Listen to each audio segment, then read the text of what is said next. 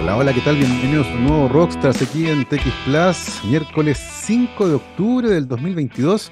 Son las 12 con 6 minutos y estamos comenzando una nueva conversación alrededor de la ciencia. En una semana muy particular porque es semana de premios Nobel. Hoy se anunció hace un rato atrás, a las 6.45 de la mañana, el premio Nobel de Química que trae dos cosas interesantes. Bueno, se entregó un área que se llama Click Chemistry, eh, es un área de síntesis química relativamente nueva, muy interesante. Eh, lo interesante de este premio, más allá del área eh, ganadora, es que hay una mujer, Caroline Bertozzi. muy pocas mujeres han ganado el premio Nobel de Química en la historia, así que muy bien por ese reconocimiento. Y también está Barry Sharpless, que ganó ya el premio Nobel de Química el 2001. Así que tenemos un doble ganador de premio Nobel, dos veces ganador del premio Nobel de Química, algo que solo ha ocurrido seis veces en la historia y solo una vez no, dos veces en dos áreas distintas. Linus Pauling, que ganó Química y La Paz, y Marie Curie, que ganó el de Física y el de Química. Eh, y ayer se entregó el Nobel de Física eh, a, un, eh, a, descubrimientos bien interesantes sobre cuántica y luz, incluyendo a Alan Aspect, uno de los investigadores más importantes en el mundo en esta área, en la, en la cuántica, con experimentos fascinantes sobre la dualidad de la luz. Y el lunes comenzamos con el Nobel de Medicina, que se entregó al investigador sueco Svante Pebo. Y justamente para hablar del trabajo de Svante Pebo, eh, de la paleogenética y de cómo los análisis genéticos nos pueden ayudar a entender un montón de problemas nuevos, tenemos a nuestro invitado a la transmisión por streaming, el doctor Miguel Allende, profesor titular de la Facultad de Ciencias de la Universidad de Chile y director del Centro de Regulación del Genoma. Miguel, ¿cómo estás? Bienvenido a Rockstars. Hola Gabriel, un gusto estar aquí de nuevo contigo. Un gusto tenerte nuevamente en la radio, Miguel, para conversar además eh, de un tema que es tremendamente interesante y de un área de investigación que es relativamente nueva. De hecho, eh, Svante Pebo, el ganador del premio Nobel, básicamente eh, eh, es el padre de esta área, ¿cierto? Que nos permite explorar a través de la extracción de ADN muy antiguo el pasado de varias especies, incluyendo los humanos. cuéntanos un, poco, por favor, Miguel, la historia de esta área de la paleogenética y cómo este tipo de estudios nos puede ayudar a entender varias preguntas distintas que son súper interesantes. Bueno, efectivamente, eh, Svante Pebo es un pionero en esta área. Eh, él en realidad partió en esto porque estaba muy interesado en la historia de la humanidad, digamos, en, los egipcios y en, civilizaciones antiguas, digamos. Eh, pero al mismo tiempo también tenía interés en estudiar medicina y ciencias. Entonces, eh, una vez que terminó su doctorado y vio que habían muchos avances en biología molecular que permitían hacer análisis del material genético de toda clase de especies, incluidos los humanos, decidió que, ¿por qué no? A lo mejor había que arriesgarse y tratar de ver si uno podía encontrar eh, una forma de aislar material genético antiguo, es decir, de, individuos o animales muertos o extintos, ¿no es cierto? Y de aislar ese material y poder secuenciarlo. Eran, eran los primeros años de la secuenciación del ADN, cuando estábamos recién conociendo cómo está constituido nuestro material genético y dilucidando esta secuencia de letras, ¿no es cierto?, que, que componen el material genético, genético de todos nosotros. Eh, y entonces mezcló de manera muy hábil, digamos, estas áreas eh, que, que, son un poco la historia, la paleontología, la biología molecular, la genómica, eh, y creó esta, esta disciplina, por así decirlo, que hoy día hay, hay muchos otros investigadores que la usan, pero, pero creo que fue la gracia de Svante Pebo es que creo que se atrevió, digamos, a, meterse en esto de manera profesional, por así decirlo, y, sus resultados hablan por sí solos, digamos, muchísimos artículos y gran impacto en, la comunidad científica, en nuestro entendimiento de la evolución humana, y, bueno, y ahora el premio Nobel reconoce un poco todo ese trabajo. Tal cual. De hecho, Svante Pebo escribió hace un tiempo un libro que se llama El hombre de Neandertal en busca de los genomas perdidos, donde él cuenta la historia de su interés por el mundo egipcio, por ejemplo, y cómo abandonó una carrera tremendamente promisoria en inmunogenética para dedicarse a los genomas antiguos. Un salto, la verdad, casi suicida, porque era un área que, básicamente no existía. Eh, y mencionaste algo muy interesante, Miguel, que tiene que ver con los genomas antiguos de animales extintos, evidentemente muertos, ¿cierto? Eh, pero que además tienen miles de años muertos. Y eso genera un desafío que es tremendamente interesante y que se vincula con la estabilidad del ADN, una molécula que independiente de nuestras técnicas de secuenciación, eh, puede que no exista cuando uno analiza esos animales.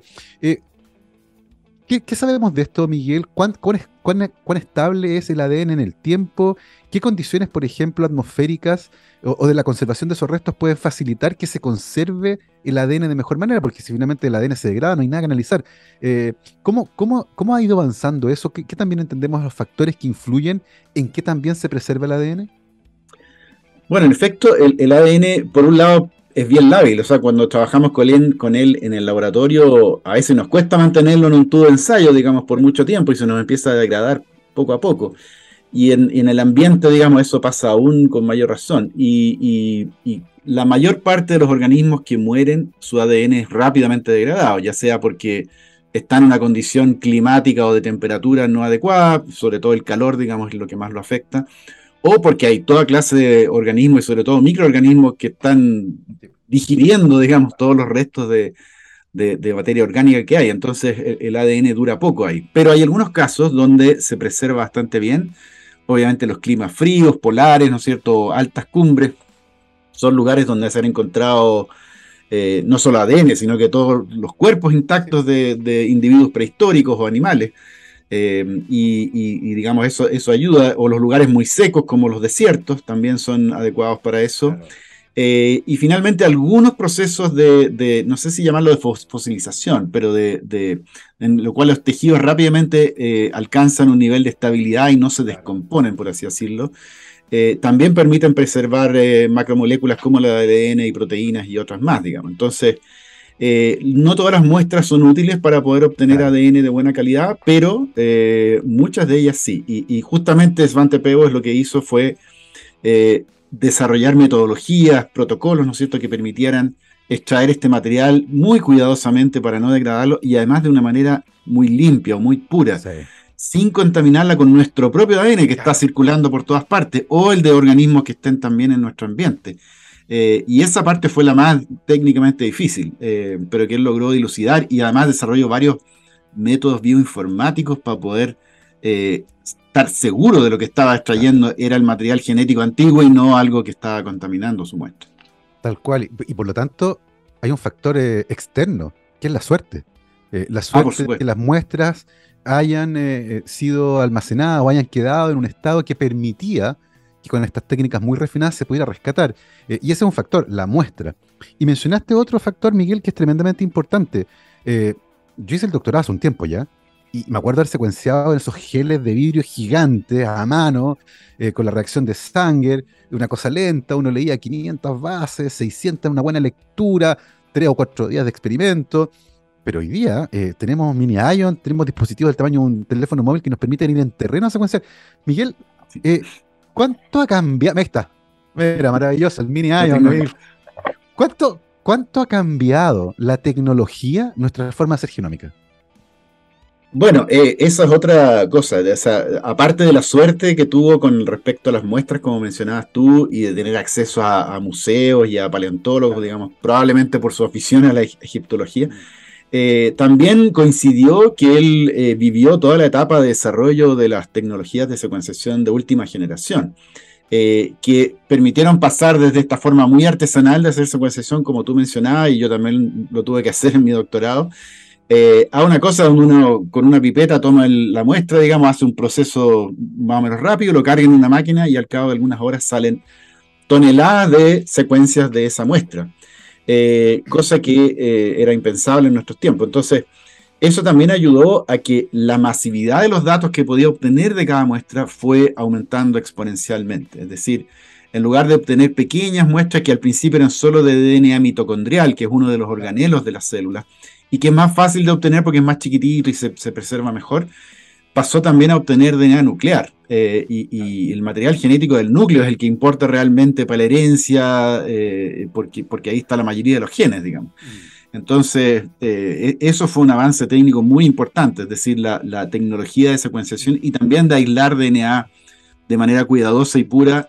Todo eso no, digamos, no lo desarrolló necesariamente él, pero sí él aprovechó toda esa tecnología que se mm. estaba generando en estos años, digamos, en los últimos 20 años, diría yo, eh, cómo va a poder aplicarla en, su modelo de estudio, que, era el, que eran los humanos antiguos y extintos. Tal cual. Eh, Miguel, entre las tecnologías que se usan habitualmente en estudios de esta naturaleza, eh, biomédicos, por ejemplo, eh, usualmente uno puede comparar lo que ocurre en Chile versus otros países. Ya hace pocos años atrás, yo me acuerdo que encontrar un microscopio con focal en Chile, por ejemplo, no era fácil. Y cuando uno encontraba uno, tener un tiempo disponible para poder usarlo, uno podía esperar dos meses. Eso ha cambiado lentamente, pero me tocó estar en laboratorios de amigos en Estados Unidos donde había tres confocales en el laboratorio, los tenían ahí casi de, de, de posavasos. Eh, lo que marcaba una fuerte diferencia con respecto al acceso a cierta tecnología. E, en ese sentido, Miguel, ¿cómo anda nuestro país hoy con respecto a la infraestructura dedicada a la investigación genómica? ¿Cómo estamos comparados con otros países de la región y del mundo? Bueno, eh, de nuevo creo que nos acompaña la suerte y el desarrollo de la tecnología que ha implicado no solo un aumento en las capacidades y en, la velocidad de, de, procesamiento de los datos, etcétera, sino que también en la disminución de los costos de secuenciación. Mm. Eh, y hoy día se está pensando en secuenciar un genoma humano completo por, por casi 100 dólares, digamos, que, que, es una meta muy antigua que se tenía, ¿no es cierto?, para poder hacer esto de la genómica como algo universal. Eh, y en ese sentido se ha democratizado un poco el, el, campo, digamos, eh, de tal manera que acá en Chile somos capaces perfectamente de hacer secuenciación de lo que queramos, digamos, no hay, no hay una limitación importante en ese sentido. Obviamente sigue costando plata hacer esto y por lo tanto los recursos y el financiamiento para la investigación van a ser siempre una limitante, ¿no es cierto? Pero eh, en términos técnicos o de acceso a este tipo de material y, infraestructura, estamos súper bien. No hay, no hay ninguna dificultad, digamos, más allá de la compra de los insumos, si se quiere, para poder hacer este tipo de experimentos. Incluido el DNA antiguo. ¿ah? Eh, eh, ya hay algunas experiencias en Chile con momias, tengo algunos colegas que están trabajando con organismos que están preservados en museos, digamos, como para comparar su material genético con lo de las especies actuales, etcétera. O sea, e, ese tipo de cosas se hacen hoy día en Chile, así como en otras partes. Vamos a conversar más adelante de, las implicancias de este tipo de investigaciones y de todo lo que uno puede, aprender a través de esta puerta al pasado, que básicamente es eso, estudiar genomas antiguos nos permite mirar al pasado y entender nuestra propia evolución. Eh, pero quiero, quiero volver a, a Pebo, eh, porque él en un momento eh, fue progresando, ¿cierto? En la dificultad, partió con un hígado que secó en el laboratorio, él siguió con algunas momias, siguió con animales extintos, muestras de museo, los mamuts, qué sé yo, pero en un momento él decidió ir por el premio mayor, por así decirlo. Y dijo, vamos a intentar hacer algo que es casi una locura. Queremos aislar y secuenciar genoma del, eh, hombre de Neandertal, que es un desafío interesante desde el punto de vista técnico, pero además eh, presenta una oportunidad gigantesca para entender nuestra propia evolución. Cuéntanos un poco, Miguel, por qué era relevante entender la historia evolutiva de una especie de humano extinta que podría o no haber estado muy relacionada con nosotros. Bueno, eh, en efecto, el estudio de la evolución humana es un campo fascinante y que, y que, obviamente ha sido de interés para gente desde hace más de 100 años. Eh, y obviamente lo, que teníamos como información viene, venía exclusivamente del registro fósil, digamos, y de, de, muestras que se habían obtenido de distintos lugares del planeta. Y teníamos más o menos claro el origen o, la distinción entre los, grandes simios, digamos, y los primeros homínidos, por así decirlo. Eh, pero nos faltaba una parte importante de la historia nuestra como especie que tiene que ver con el paso de esos eh, esos que no eran del género Homo, ¿no es cierto? Que eran los Australopithecus y otro tipo de, especies, digamos, previas a, nuestro, a nosotros, eh, y cómo realmente fuimos eh, llegando a ser Homo sapiens. y quiénes nos acompañaron en ese camino y en qué momento se fueron extinguiendo los demás linajes que, finalmente no prosperaron. y se sabía lo del hombre neandertal, digamos, por, muestras que se encontraron en algunas partes de Europa y también en, en Eurasia. Em, pero bueno, faltaba un poco entender cuál había sido la relación entre las dos especies, porque claramente se sabía que habían convivido un cierto tiempo. Em, ¿Y por qué los neandertales no existen hoy día como especie? Existe solo Homo sapiens, que somos nosotros. Eh, y entonces yo creo que Svante Peo eh, lo que quiso hacer un poco es saber quiénes eran estos neandertales desde el punto de vista genético. Y lo interesante es que la genética nos dice algo de qué tipo de humanos eran, digamos, eh, si que los comparamos con los actuales, eh, y cuáles son las diferencias con Homo sapiens, eh, y también saber, digamos, si había habido algún contacto entre las dos especies desde el punto de vista genético. Obviamente eso significa cuando uno dice mezcla genética, uno está hablando de reproducción entre ambas especies. y como obviamente estaban emparentadas, y esto ocurre con muchas especies en la naturaleza, es posible tener una reproducción efectiva o fructífera, digamos, entre eh, individuos de dos especies cercanas. Eh, y la gran pregunta era si entre los neandertales y los Homo sapiens había habido algún tipo de intercambio. Y uno de los grandes hallazgos de Svante Pebo es justamente que, que sí, que era algo totalmente desconocido. y hoy día llevamos en nuestro genoma como Homo sapiens una parte del genoma de Homo neandertalis. entonces, eh, es, importante desde el punto de vista de nuestra historia evolutiva y también de conocer bien los orígenes de nuestro genoma y qué partes han sido, entre comillas, guardadas o recogidas de otras especies eh, en el tiempo. Hay, hay, varios aspectos que son súper interesantes de este hallazgo. De hecho, el, el, 2010 se publicaron los primeros genomas completos de, de Neandertal. Eh, y una cosa interesante es que si bien hay un porcentaje variable de, de, ADN Neandertal en nuestro núcleo, entre el 1 y el 3%, no hay ADN mitocondrial de Neandertal. No se ha encontrado esa compatibilidad. Eh, ¿Cómo se entiende aquello, Miguel? Bueno, eh, eh, no se puede decir a ciencia cierta, pero, pero los mitocondrias, que son organelos que se heredan, entre comillas, de, manera independiente del genoma nuclear, es decir, nosotros tenemos dos padres y heredamos material genético de ambos y se mezclan en nosotros. Pero las mitocondrias primero vienen exclusivamente de la madre o, en gran parte, digamos. Se ha, visto que hay algunos casos en que espermios pueden llevar mitocondrias, pero en general es el óvulo el que trae las mitocondrias. Por lo tanto, son de herencia materna. Y eso significa que también es importante quién fue la mamá y quién fue el papá en términos de la herencia de los, de los mitocondrias. Eh, y segundo, además las mitocondrias, como tienen ciertas características eh, independientes a las células, digamos, o, al, lugar donde viven, eh, en algunos casos puede haber una selección de las mitocondrias dentro de la célula para que sobrevivan algunas y no otras, si es que hay mitocondrias diferentes y por lo tanto es probable que las mitocondrias neandertales fueran desapareciendo con el tiempo en desmedro de las de eh, humanas y, de Homo sapiens, perdón, eh, y que entonces perduraran esas, básicamente. Esas serían las explicaciones que a mí se me ocurren para ese fenómeno. Eh, y hay algo interesante ahí porque tiene que ver con un fenómeno que es la selección, que ha operado silenciosamente durante la evolución de todas las especies y que nos permite entender y reconstruir el pasado. y en ese sentido, Miguel, eh, uno podría apelar también a la selección para entender por qué no solo nos mezclamos, ¿cierto? Sino que se preservó ese material genético en nosotros. Es decir, tal vez hay genes que venían desde los neandertales, que no estaban en los sapiens y que nos confirieron alguna ventaja evolutiva y por eso esos genes se mantuvieron. Em, ¿Es posible a partir de la identificación de los genes que específicamente se han identificado, que podrían venir desde neandertales, parar una hipótesis basada en la selección natural que permita explicar por qué persistieron durante la evolución nuestra? Perfectamente. De hecho, aquí hay un, ejemplo súper bonito de la selección darwiniana, ¿no es cierto? Que, es el mecanismo que genera la evolución de la especie. Aquí se mezclaron dos especies, o se mezclaron genomas de dos especies muy emparentadas que, eran compatibles, por así decirlo. Pero vemos que hoy día, en vez de haber un 50 y 50% de mezcla, ¿no es cierto? Tenemos un 1 a 4% o 1 a 3% del neandertal versus el resto de sapiens.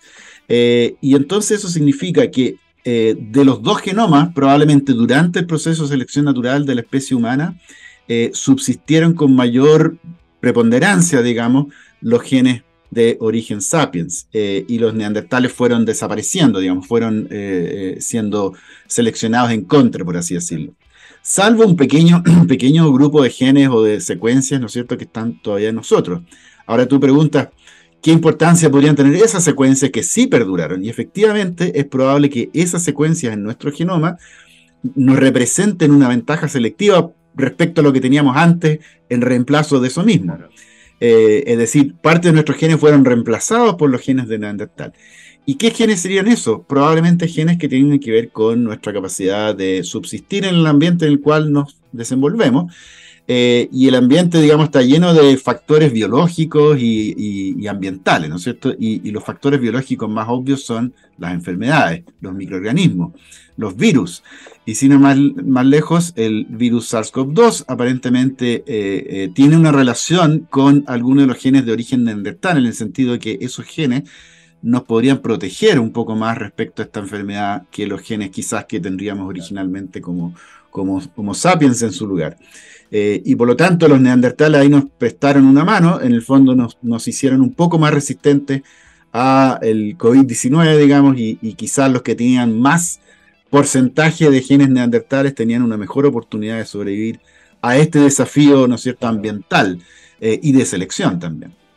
Absolutamente, y de hecho en un estudio que publicó el propio grupo de Svante Pevo durante la pandemia, eh, donde mostraban a través de análisis genéticos que una zona del genoma humano que provenía de neandertales eh, se vinculaba con eh, casos más suaves de COVID, lo que permitía levantar esta hipótesis de que probablemente estos genes, de alguna manera, nos protegían mejor de este tipo de enfermedades. Lo que, lo que habla de una historia fascinante, Miguel, y me parece súper interesante, particularmente cuando uno trata de entender nuestra historia evolutiva, y muchas veces se entiende como una línea. partió una especie aquí, fue cambiando un poco en el tiempo y terminó allá. Y en realidad no es así, pues. Es bastante más complejo y hay flujo de mm. genes que vienen de otras partes eh, y finalmente somos un mosaico. Lo que a mi entender es interesante entender porque contrasta fuertemente con muchos discursos que uno puede ver hoy en el mundo que hablan de, pureza racial y cosas de esa naturaleza. En Estados Unidos, de hecho, se ve así. Eh, ¿Cómo ves tú esa discusión con respecto a cómo muchos interpretan la historia de nuestra especie, tratando de defender esta famosa pureza de algunos grupos en particulares, a la luz de estos hallazgos que nos muestran que no, que estamos todos emparentados y que nuestra historia evolutiva es compleja. Exacto, es compleja incluso sin pensar en estos movimientos horizontales de genes entre una especie y otra. Eh, las poblaciones no se comportan de una manera ordenada en que se aíslan y, y, generan ramas puras, por así decirlo, sino que siempre hay mezcla, en inglés se dice admixture cuando se habla de genética, pero es una, una especie de amalgamamiento, digamos, de, de, información genética. Y eso ha estado presente a través de toda la historia de la humanidad, digamos, hasta tiempos recientes. Eh, por lo tanto, las razas, entre comillas, que vemos hoy día, prácticamente no son tales y hay mucha más variabilidad genética dentro de una raza que entre razas.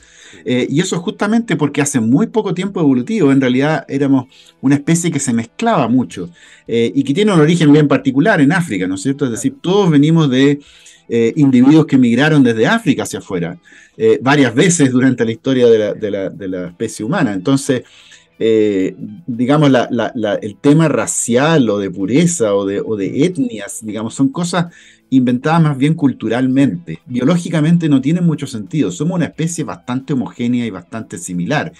En muchas cosas, tal vez no en el color de la piel, pero en todo lo demás sí. Entonces, el 99,99% de, de nuestro genoma, digamos, es, es idéntico. Eh, y eso creo que es una señal, digamos, para aquellos que, proponen que en realidad entre los humanos hay, diferencias significativas. No las hay. Tal cual, que es un mensaje bien interesante hoy, particularmente en ciertos círculos eh, donde se discute fuertemente este tipo de investigaciones vinculadas con el genoma humano. Eh, Miguel, em, el área en la que Shimante Pebo ha destacado, en la paleogenética, ¿cierto? El estudio de ADNs antiguos de la mano de metodologías muy cuidadosas para aislar ADN de buena calidad de muestras antiguas y por otra parte de técnicas nuevas de secuenciación que permitan tener una gran cantidad de información a partir de esas muestras, em, uno podría aventurar a partir de este premio que es un área que se va a expandir. Eh, ¿Cómo miras tú el futuro de esta área en particular, de la genómica de muestras antiguas y de lo que uno puede aprender? Porque mucha gente puede decir, oye, pero ¿qué me importa a mí de, esto, de esta historia de animales muertos, extintos? Eh, pero, pero, pero creo que hay que tener calma ahí y detenerse un poco a pensar todo lo que uno puede aprender a partir de esta área, ¿no?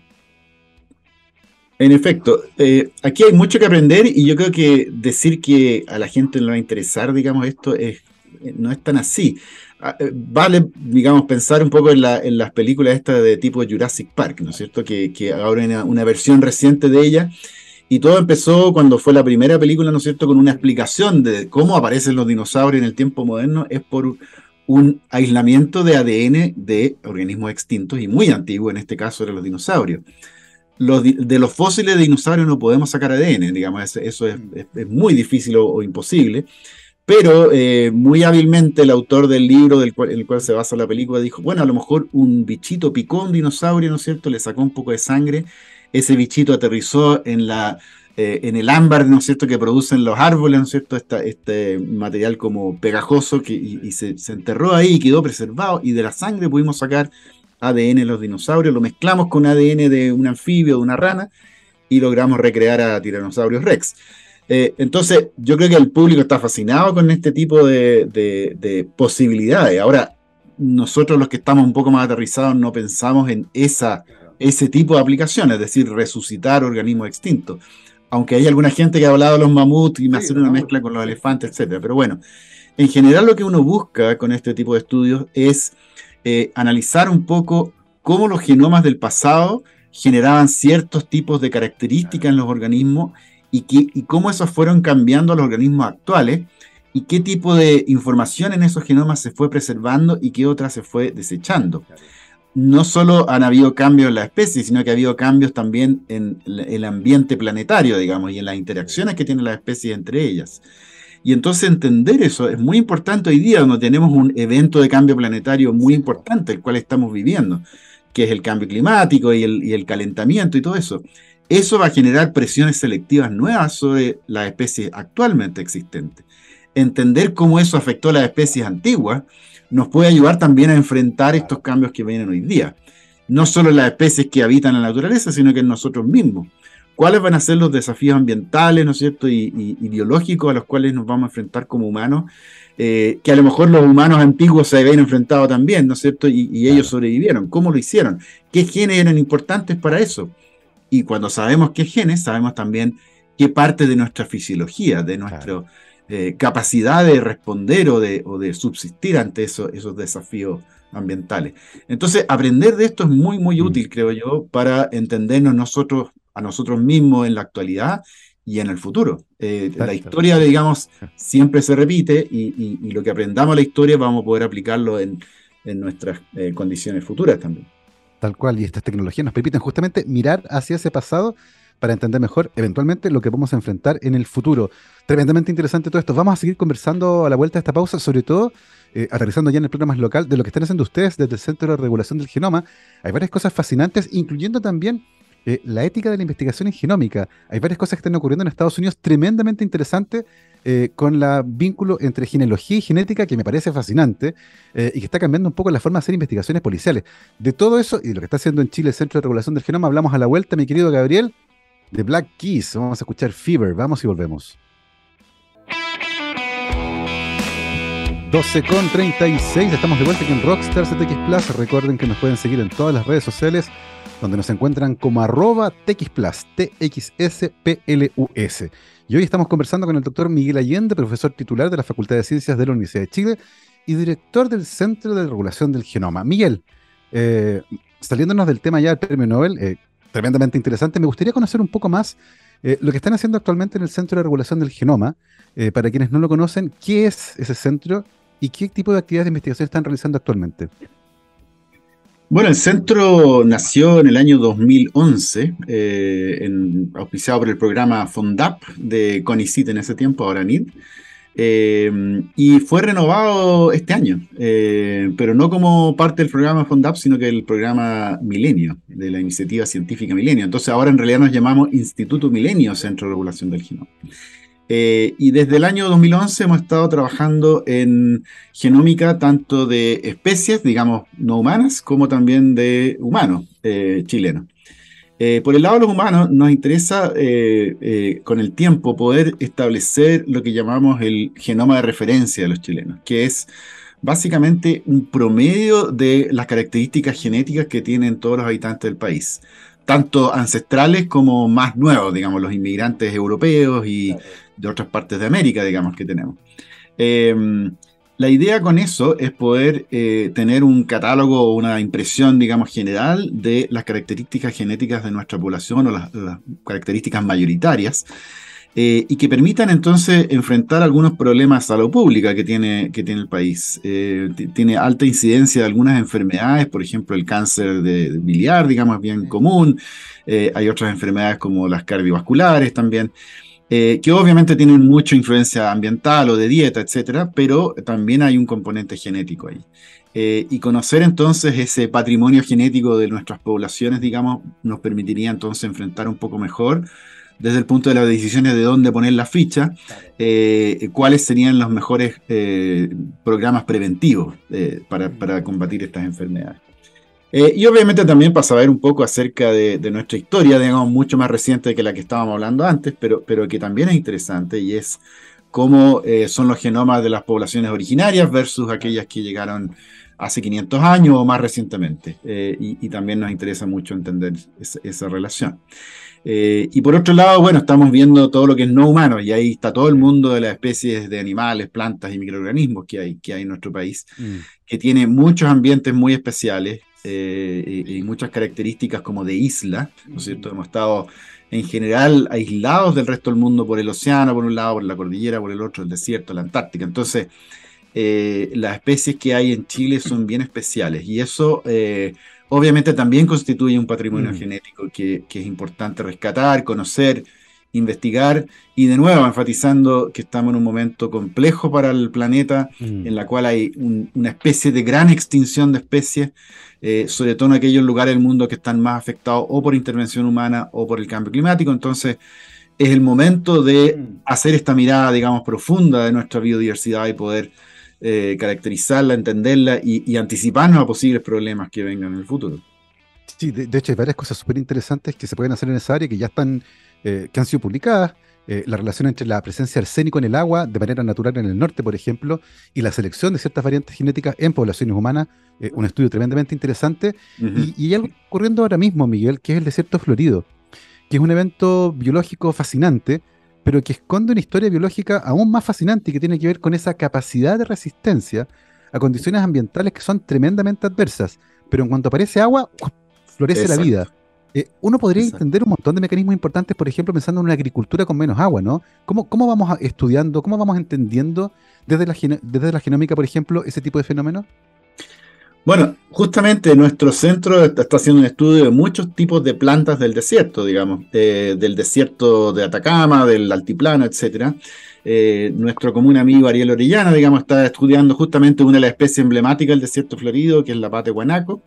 Eh, pero la idea que tenemos ahí es poder mirar estos organismos que están subsistiendo en condiciones muy adversas, con bajos nutrientes, con poca agua, con alta radiación solar, etcétera, varios desafío, digamos, para las plantas habitualmente, eh, y tomar parientes, ¿no es cierto?, o, plantas que sean muy similares, que viven en ambientes menos hostiles, y tratar de comparar esos genomas y decidir qué cosas tienen estas que resisten esas condiciones o que adquirieron en su genética que entonces las hace resistentes y que podamos entonces quizá utilizar como conocimiento para poder adaptar plantas que en realidad necesitamos para subsistir eh, y que a, su vez subsistan también en condiciones parecidas. Entonces la desertificación que se viene en, varias regiones de nuestro país podrían, digamos, impactar fuertemente la agricultura y una de las grandes preguntas es si la agricultura puede adaptarse a esos cambios que van a, que van a ocurrir. Eh, y parte de la respuesta va a venir de entender cómo ya lo hacen los organismos que eh, son capaces de vivir perfectamente en un ambiente desértico. Eh, y lo que tú mencionabas del, desierto florido tiene varias componentes adicionales, como esto de la resistencia que a veces puede durar años, ¿no es cierto? Que pueden pasar 10 años perfectamente sin lluvia, pero cae un poco de agua y tenemos el florecimiento. ¿Cómo lo hacen esas semillas para estar ahí dormantes, ¿no es cierto? O durmiendo en el suelo desértico, digamos, sometido a todas esas condiciones muy hostiles y mantener ahí dentro algo de vida que es capaz de detectar cuando las condiciones cambian. Nos interesa muchísimo ese fenómeno y no solo en plantas, también lo estamos estudiando en, animales, y que, también hay muchos ejemplos de animales que subsisten en condiciones adversas. Estamos mirando peces en los salarios o aves en la Antártica y cosas de ese tipo en nuestro centro que, que también nos ofrecen eh, eh, respuestas que están ahí en la naturaleza, listas para ser descubiertas, digamos. ¿no? no, no, hay que ir muy lejos, digamos, para encontrar información útil, relevante y muy interesante también eh, en, el campo de la genómica. Sobre todo considerando nuestra geografía. Eh, Chile es un país de una geografía privilegiada en ese sentido, porque tiene un montón de climas tremendamente distintos, donde viven microorganismos, plantas, aves y otros animales, eh, que están adaptados justamente a esa variedad gigantesca de, ecosistemas. lo que plantea un desafío distinto, Miguel, que no tiene que ver ni con el ADN ni con la secuenciación, que tiene que ver con el volumen de información que hay que manejar a veces. Eh, la cantidad de datos genómicos que se producen cada día eh, no sirven de nada si, no se analizan. Eh, actualmente imagino yo que hay un trabajo también importante desde el análisis computacional, ¿no? Tanto de tener grandes bases de datos como de poder automatizar el análisis de esa información genética para extraer información que sea útil, ¿no? Exacto, ese, ese probablemente es el gran cuello de botella que tenemos y en todo el mundo, ¿ah? no solo acá. Eh, que básicamente para poder mirar estos, estos datos que son de, la categoría Big Data, ¿no es cierto?, que se habla, eh, necesitamos supercomputadores, no podemos usar los computadores de escritorio, digamos, eso no, nos da abasto. Eh, no solo por la cantidad de memoria que hay que tener para guardar los datos, sino que para procesarlos, para entenderlos, para extraer datos y poder hacer sentido de ellos. Hay toda una disciplina ahí que es la bioinformática, que es tratando, está tratando de hacer sentido de los datos biológicos. Eh, en el sentido del volumen, eh, solo estamos en segundo lugar después de los astrónomos, que tienen más datos que los biólogos, digamos. Pero, pero estamos ahí en la pelea. Eh, y justamente los computadores grandes en los centros universitarios que hacen este tipo de investigación necesitan tener muchísimo almacenamiento y muchísima capacidad de procesamiento, de cómputo para poder hacerlo. Y afortunadamente tenemos acá en Chile eh, supercomputadores que, que podemos usar, ¿no es cierto?, para eso. A veces, como en el caso de los confocales que mencionaba antes, hay que hacer fila o esperar un poco tu turno, pero, pero se pueden usar. Eh, y por lo tanto estamos, estamos trabajando y, haciendo los análisis que tenemos que hacer eh, sin problemas acá. pero efectivamente es un campo muy interesante y que solo va a crecer. Yo le digo siempre a los estudiantes que estudian ingeniería o biología, que se dediquen a la informática también, porque eh, ahí van a tener siempre pega. Eh, eh, digamos, el, campo que se está abriendo en esa área es, infinito. Así que nada, es una oportunidad para aquellos jóvenes que estén pensando en una carrera en el área de ingeniería y ciencia. Tal cual, el volumen de datos de la astronomía y de la genómica es impresionante, pero el valor que tiene desde el punto de vista científico esos datos, ¿cierto? Transformados en respuestas, va a ser gigantesco y probablemente difícil de predecir en el futuro. Eh, Miguel, eh, cada vez es más sencillo secuenciar, tú mencionaste un genoma humano, eh, cada vez más barato, cada vez más rápido, cada vez más automatizado. mandan un kit, toma una muestra, manda para allá, se suben los resultados, lo que ha generado un montón de herramientas de genómica que están disponibles para las personas. a veces con consecuencias inesperadas. Gente que ha descubierto que su papá no era su papá, que tiene hermanos perdidos en el resto del mundo. Se descubrió un médico en una clínica de fertilidad que tenía como 60 hijos repartidos por todo el mm, mundo. Y, se descubrieron entre ellos cuando fueron a estos sitios de genómica, subieron sus datos y el sistema les dijo, oiga, usted tiene un hermano, un medio hermano por ahí, y chuta, y la gente empezó a escarbar. Eh, lo que nos plantea varias preguntas que están vinculadas con la ética de estas herramientas. Em, en nuestro país, eh, Miguel, ¿cómo se garantiza eh, la privacidad de los datos genéticos de las personas? Eh, que alguien no, no vea expuesto que cuando pone su dedo en alguna parte, alguien vaya a tomar una muestra y, por ejemplo, determine que tiene genes que predisponen para ciertas enfermedades y un seguro médico puede acceder a esa información. ¿Cómo, ¿Cómo garantizamos el, el secreto, en el fondo, de esa información genética que es tan sensible hoy en Chile? Bueno, es un, gran tema y, algo que en realidad en nuestro país no se ha conversado mucho, no se ha discutido a nivel legislativo, por ejemplo. Eh, hay algunos esfuerzos en términos de protección de datos que han incluido la genómica y los datos genéticos como parte de lo que se interesa proteger bajo legislación. Eh, pero es algo que todavía no tenemos bien resuelto, así que creo que es algo que tiene que rápidamente ponerse al día en ese sentido. Y como tú bien dices, ahí hay, potenciales riesgos y problemas para las personas que eh, tengan, digamos, sus datos genómicos accesibles, por así decirlo. Por ahora en general, prácticamente todos los estudios que yo conozco al menos de genómica humana siempre se basan fuertemente en tener una supervisión de comisiones de ética, ya sea universitarias o hospitalarias. Eh, y esas comisiones velan porque las personas entiendan muy bien qué están entregando cuando entregan una muestra y qué se va a hacer con la información genética que se extraiga de esa muestra.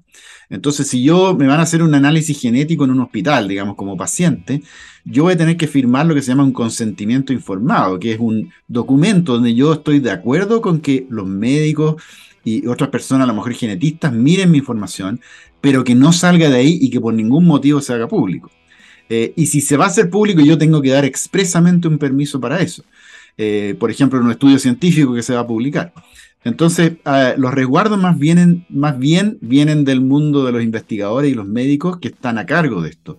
Eh, pero no hay un paraguas legislativo que cubra todos estos aspectos y que proteja a las personas del mal uso de la información genética que podría potencialmente ocurrir, ya sea vía indiscreción o por hackeo o por, no sé, liberación de datos y, ese tipo de cosas que pasan en el ámbito económico, ¿no es cierto?, o judicial, también pueden pasar en el ámbito de la información biológica.